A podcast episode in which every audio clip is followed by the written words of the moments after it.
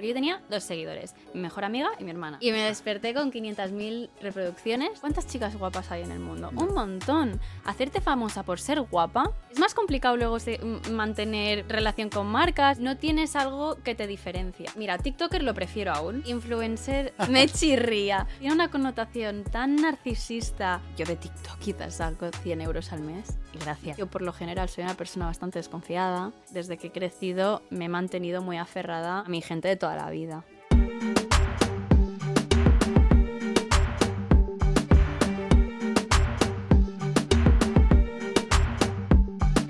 Hoy, en Lover TV, traemos a la creadora de contenido con más de 2 millones de seguidores en TikTok, Andrea Snowy.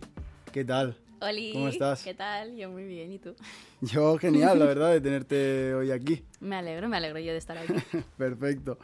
Oye, cuéntanos un poco, ¿quién es Andrea Snowy? Buah, qué pregunta más cargada. Eh, ¿Andrea Snowy o Andrea? Porque son dos preguntas muy distintas. Eh, Andrea Snowy supongo que es mi faceta profesional, por Hmm. así decirlo, y es la persona que he creado eh, cara a redes sociales. Así resumido. no sé si te sirve. Sí, sí. ¿Crees que es totalmente diferente de Andrea? No, simplemente es una parte de mí. Entonces, yo creo que mi lado artístico, mi lado eh, siempre me ha llamado la comunicación audiovisual, Mm. eh, los vídeos en general, pues lo muestro más por ahí. Pero claro, Andrea eh, tiene muchas facetas. ¿Y cómo empieza Andrea, Andrea Snowy en redes sociales? Fue sin querer, la, ver- la verdad. Yo tenía mi Instagram, de- como todo el mundo, con Sí. mis mil seguidores.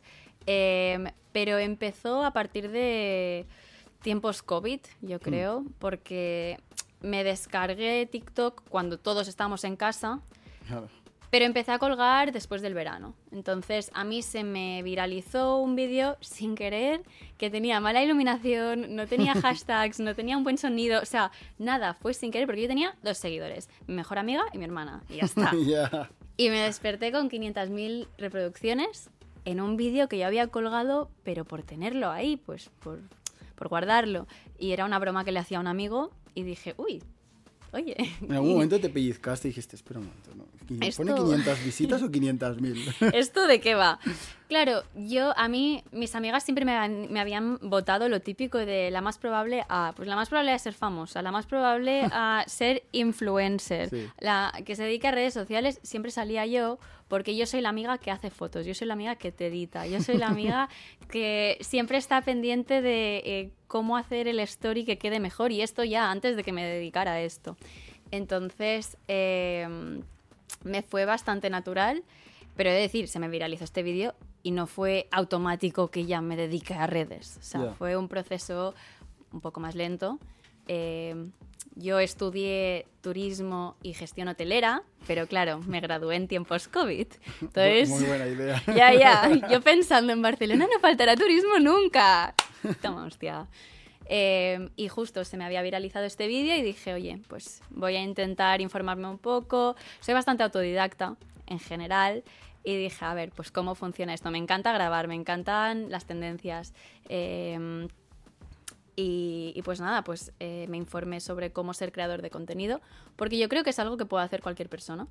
Claro. Eh, sí que hay un factor eh, suerte, viralizarse, pero con consistencia yo creo que todo el mundo llega. Bueno, tener personalidad también. Estuvo, estuvo Noelia eh, Toré, que se, que se dedica también a tema TikTok, redes sociales y tal, y decía que también algo muy importante es la personalidad. Si no tienes ese, esa gracia, es muy complicado que llegues a algo en redes sociales. ¿Tú piensas lo mismo? Sí. No, no, yo estoy totalmente de acuerdo, porque mira, algo que muchas amigas me dicen, jo, yo también quiero, yo también me quiero dedicar a eso, pero lo único que cuelgan es vídeos de guapa.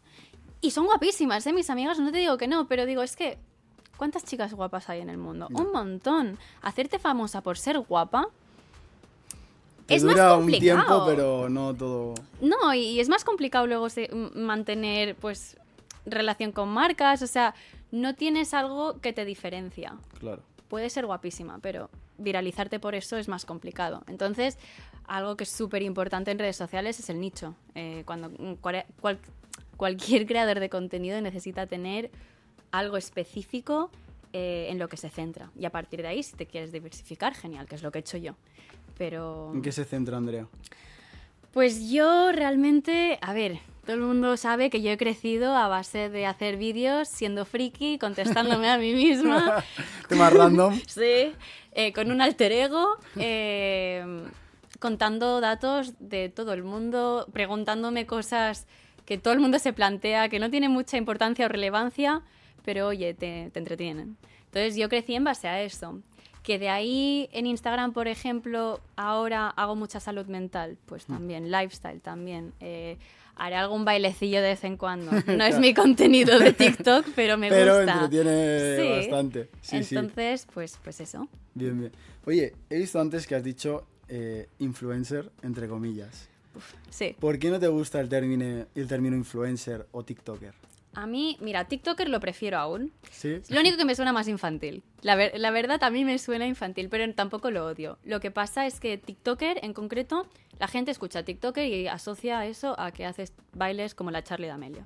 Como el ti, ti, ti, tiririri. Pues yo no hago eso. Ya. Eh, pero no me molesta tanto. Influencer Te me chirría. chirría, me chirría. O sea, a mí influencer tiene una connotación tan narcisista y es una pena porque influencer en realidad solo quiere decir que influencias a gente, que tienes números, pero tú puedes ser médico y ser influencer, abogado y ser influencer. Exacto.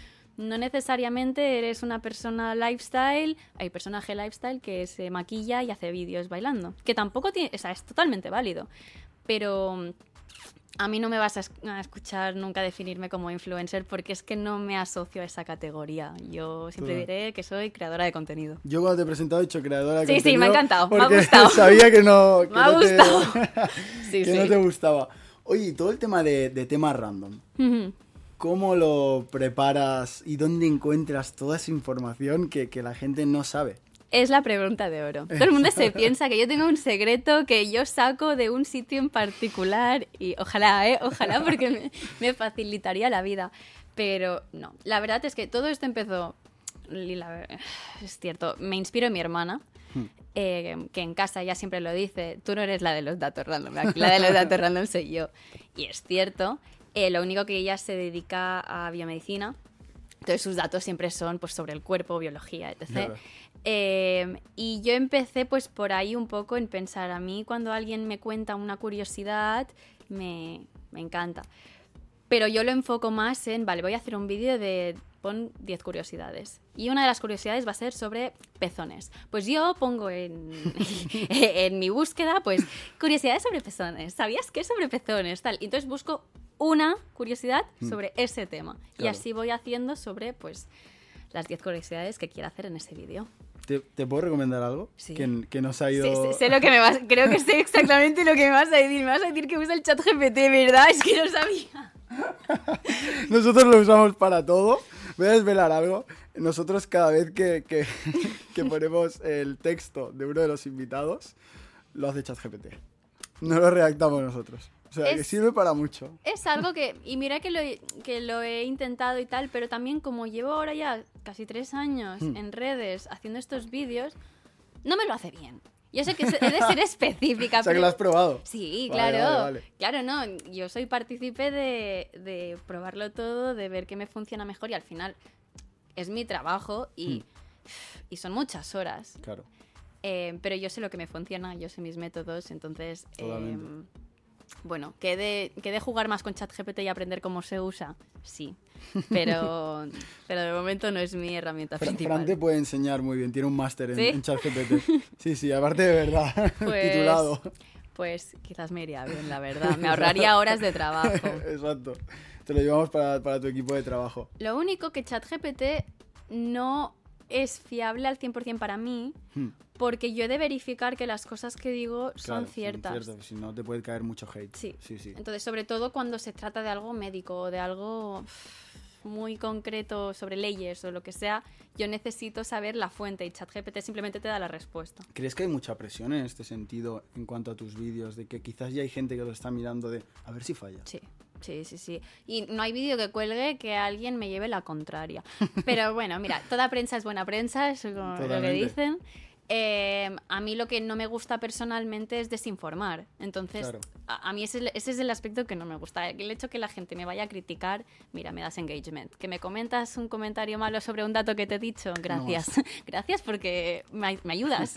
Entonces, pero sí, totalmente. La gente te va a buscar las cosquillas siempre. Sí, sí, totalmente.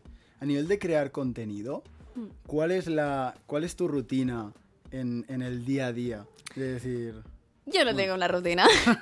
Yo también, también me va por fases. Ahora estoy un poco más desmotivada, si te digo la verdad. Pero me va a épocas. Antes tenía una rutina muy marcada con los datos random, sobre todo porque colgaba uno al día o cada dos días estaba ahí. Ahora Hostia. en un mes quizás he colgado dos o tres. Eh, también es verdad que pues hay épocas en las que estoy más inspirada, se me ocurren preguntas que digo, ay, esto es lo típico que todo el mundo piensa. Y hay épocas que es Mm. que me rayo y no encuentro los datos que a mí me parecen suficientemente importantes y entonces no, pues no, pues me estás en una época muy exigente contigo mismo. Estoy en una época que no sé qué quiero hacer con mi vida, la verdad. Entonces, eh, entonces ahora mismo rutina como tal con mi contenido no tengo. Sí que tengo mucho contenido acumulado de, de la vida, eh, de los últimos meses de viajes, pero, de, de viajes. pero eh, datos random en concreto, por ejemplo, es algo que he dejado más apartado. Porque o me viene la inspiración o, o vamos mal. Exacto. Sí, sí, no, al final las cosas hay que hacerlas eh, con inspiración porque si no al final sale forzado. La gente lo va a acabar notando y, y no, no, no fluye con, con tu público como fluía antes. Yo creo que es lo... Y mis reacciones no son orgánicas. O sea, yo realmente cuando hago la- el alter ego que reacciona a la Andrea, eh, yo de verdad que las tomas suelen ser la primera que hago, porque es que si no, no tiene gracia. Aunque Total. quede ridícula yo, Eh, no, por eso nosotros aquí no cortamos nada. Ya, me parece, me parece fantástico. para lo bueno y para lo sí, malo. sí, exacto. Sí, sí. Oye, y tema viajes. He visto que has hecho un voluntariado Hmm. muy chulo. ¿Cómo fue esa experiencia? Em, pues una pasada, una real pasada. Eh, es mi segundo voluntariado este año. Eh, es la primera vez que hacía, bueno, eh, los he hecho con Cooperating Volunteers y el primero fue en Uganda y el segundo pues en Zanzíbar, Tanzania. Y realmente a mí me ha abierto mucho los ojos a una forma nueva de viajar. Porque eh, sí que en mi carrera pues dimos mucho con el volunturismo, eh, la masificación, etc. Pero claro, es, es que yo he recibido mucho hate, ¿vale? Por, por publicar mis voluntariados en redes. Me imagino, sí, no. Y a partir de aquí también que me empecé a desmotivar bastante. Porque, bueno, has de encontrar la fina línea de cómo yo doy visibilidad a una causa en la que creo sin usarlo de postureo, ¿sabes? O sin- Pensar que te estás aprovechando de la causa para tener más visitas. Sí. Es que hay gente muy retorcida. Hmm. Sí. Que al final, a ver, yo no voy a mentir, es contenido y me dedico a esto, es mi trabajo y a mí lo que me gusta es poder tener ingresos de hacer algo que, que, que- que hago por gusto. Claro. Entonces, crear contenido de viajes sí que lo haces con la intención de, pues, es que el que te diga, no, no, a mí los likes y las visitas me dan igual. Mentira, mentira. O sea, no es verdad. Eh, al final, o sea, te- si tú te dedicas a esto, necesitas números para mostrarles a marcas. Si no, no, no vas a poder sacar ingresos, va a ser puro ocio. Eh, pero el voluntariado en particular, que me he ido un poco por las ramas, eh, súper guay porque es una manera de aportar a la comunidad, a la comunidad en la que estás viviendo X tiempo. Y además te da tiempo de ocio, de visitar, te, te haces una inmersión cultural mucho más fuerte, que a mí lo que no me gusta es ir a sitios masificados de turismo. eh, y ayudas, Totalmente. aportas. Sí, sí. Entonces, eh, Zanzíbar en particular, un, para- un paraíso. O sea, ¿Lo recomiendas? muchísimo. Muchísimo, sobre todo si te gustan los destinos playa. Muchísimo. No sé si me gustó más Uganda, pero, pero Zanzíbar, o sea, visualmente, Me lo apunto. sí, sí, porque de verdad que yo estaba viviendo eso pensando, guau, la gente aquí, eh, que mucha gente pues irá de luna de miel, ahorra toda su vida, o ahorra toda su vida, ahorra mucho en- para gastárselo en un viaje aquí. Mm. Lo que pasa es que lo hacen viaje versión resort, bien, Claro. ¿sabes? Donde pagas mil. Y para irte con cooperating, en realidad, una semana en Zanzibar creo que son, no me acuerdo cuánto son, 400 euros, no sé, más o menos, eh, y te incluye la el alojamiento, las tres comidas al día cada día. Oye, entre que, entre que estuvo Darío aquí que me comentó lo de Cooperating Volunteers y tú, al final me está dando ganas. Yo abandono el programa y, y me voy de, de voluntario, ¿eh? Porque madre mía, me lo estáis pintando muy bien. No vas a querer volver, ¿eh? A mí me ha cambiado la vida. Fastidio el programa. Yo sí, no, y sí que me lo dijeron antes de irme, me dijeron cuando vuelvas vas a tener unos días chungos, que lo sepas, y es cierto. Y las dos veces me ha pasado. La primera fue más fuerte. Pero pff, yo de verdad que ahora como no me acabo de plantear viajar de otra forma. Porque es que lo veo. Las casas de cooperating son chulísimas. Conoces a la gente que está en las casas que son locales. Entonces, ellos siempre te van a recomendar bien. Vas a, vas a visitar bien el sitio en el que estás, practicas turismo responsable, aportas a la economía local y ayudas. Y a mí, los, los proyectos, me lo paso bien. O sea, me lo paso súper bien, me parece súper divertido. Entonces, yo lo recomiendo un montón. Pues lo recomendamos desde aquí Sí. y yo ya me está picando La curiosidad. Exacto. Sí, sí. Has hablado antes de ingresos en redes sociales. ¿De dónde obtienes más ingresos actualmente? Porque la gente se piensa mucho TikTok, pero TikTok no, No. da tanto. Yo, a ver, yo no tengo problema en hablar de números. Eh, yo de TikTok quizás saco 100 euros al mes. Y gracias, y gracias. Y eso, cuando planteas cuántas horas le dedicas versus lo que sacas, Hmm. porque mucha gente dirá, ala, 100 euros por colgar vídeos. Bueno, bueno, no digo que mi trabajo sea difícil, pero es trabajo igual. Entonces yo, mm, mucha gente de hecho se lo apaga, a épocas lo he tenido apagado el fondo de creadores, porque dicen que afecta las visualizaciones. No sé. Decía, Noelia dijo lo mismo, dice, me, me activé la monetización, me bajaron las visitas. Me desactivé la monetización, me volvieron a subir un montón las visitas. Yo es que no le pongo mucha atención a la monetización de TikTok, la verdad. Eh, yo saco mi, dinero de... Al final es publicidad. Claro. O sea, uso mis canales para promocionar productos y servicios que a mí me gustan y me, y me convienen. Hmm. Eh, es verdad que aquí, bueno, ya entra el tema moral y ética. Yo siempre recomiendo y trabajo con marcas que yo personalmente uso o me gustan, porque es que es mucho más orgánico. Sí, te sale más O sea, natural. Sí, sí. A mí, por ejemplo, recomendar plataformas de terapia, de psicología, me encanta porque es que es algo que te recomendaría aunque no me estuvieran pagando por ello. Entonces, eh, mis ingresos vienen de colaborar con marcas en TikTok y en Instagram. A mí recomendar cerveza no me cuesta nada. No, ¿verdad? ya te veo. Nada. Exacto. Y al final la gente lo intenta esconder, pero a mí me parecen logros, sobre todo cuando lo ves desde la visión creador de contenido. Cuando veo que mis amigas, por ejemplo, dentro del mundillo, hacen colaboraciones con marcas que les gusta, es como... O sea, me hace mucha ilusión. Entonces, Claro.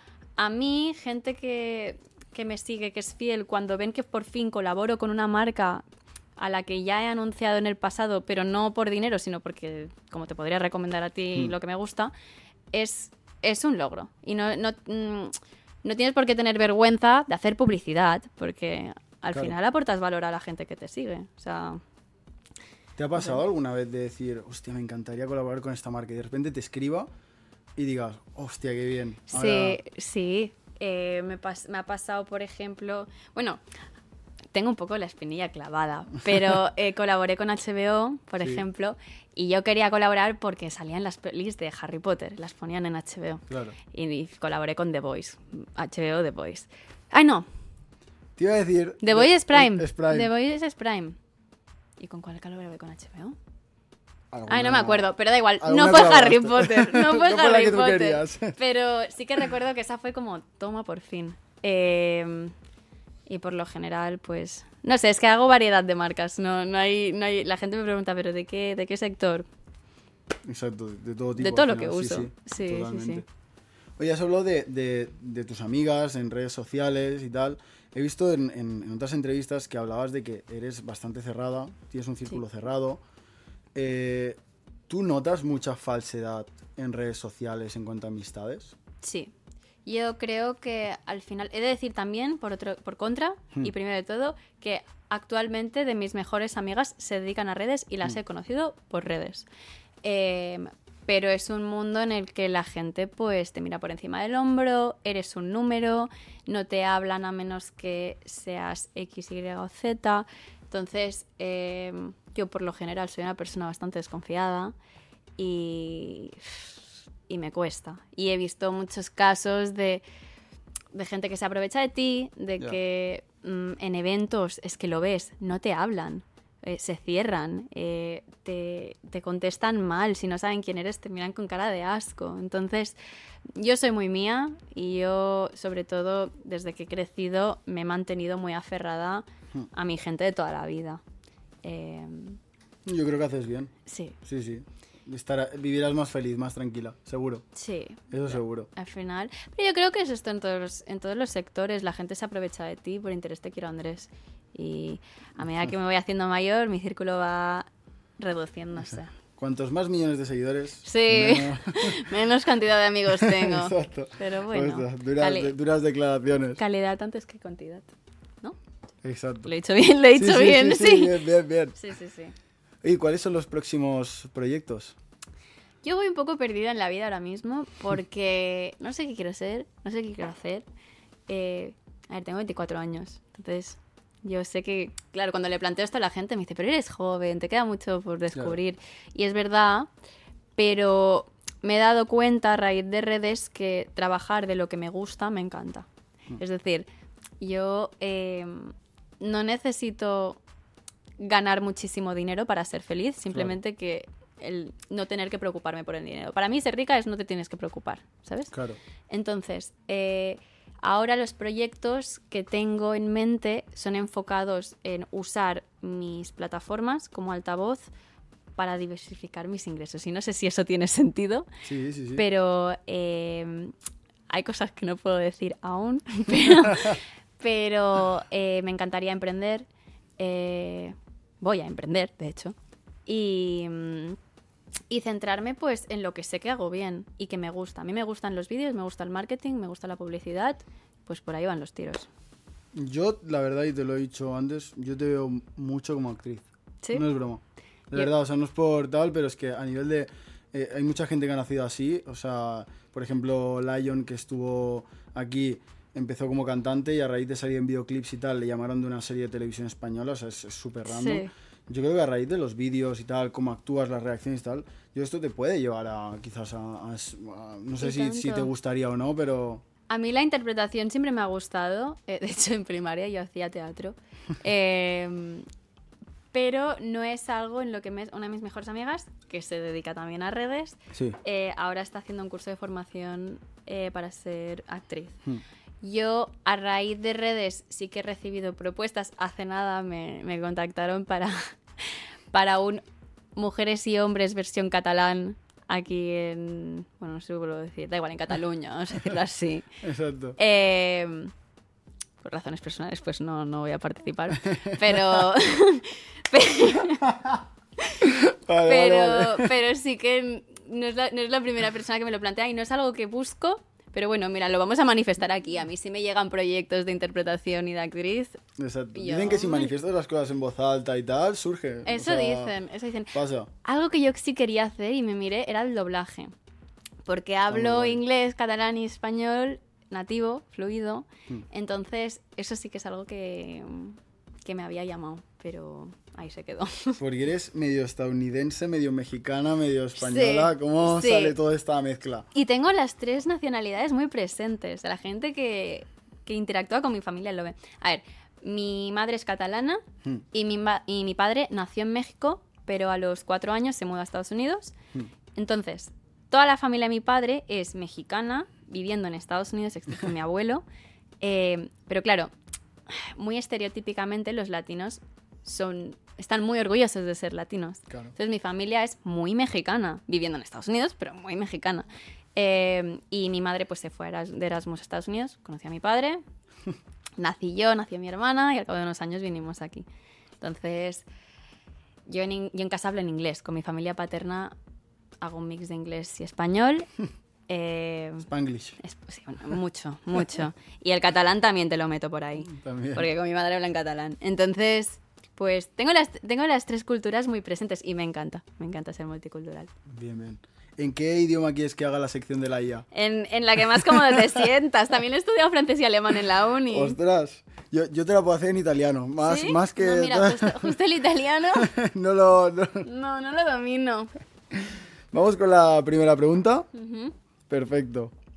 Con más de 2 millones de seguidores en TikTok, dice, eres una sensación. Cuéntanos, ¿cuál es el secreto para crear contenido auténtico y atractivo en esta plataforma? El secreto. Aparte del que ya te he dicho de, de que has de encontrar un nicho más específico, eh, ser consistente, cuelga tres vídeos al día. Es que yo me puse el número 3 porque me encanta el número 3, es mi número preferido, no me preguntes por qué, pero es que me parece correcto el número 3. Entonces yo cada día colgaba tres vídeos. Luego ya te puedes especificar más que uno sea tendencia, uno sea tu nicho y uno sea de lo que, de lo que sea, que sea algo fácil de hacer. Eh, pero yo creo que el secreto es la consistencia. ¿Nos recomiendas algún horario? Que vamos un poco perdidos aquí en TikTok nosotros desde ¿Algún horario? Mira, yo dentro de las estadísticas te dice dentro de tu público a qué hora, eh, a qué hora estás más, hay más de tus seguidores activos.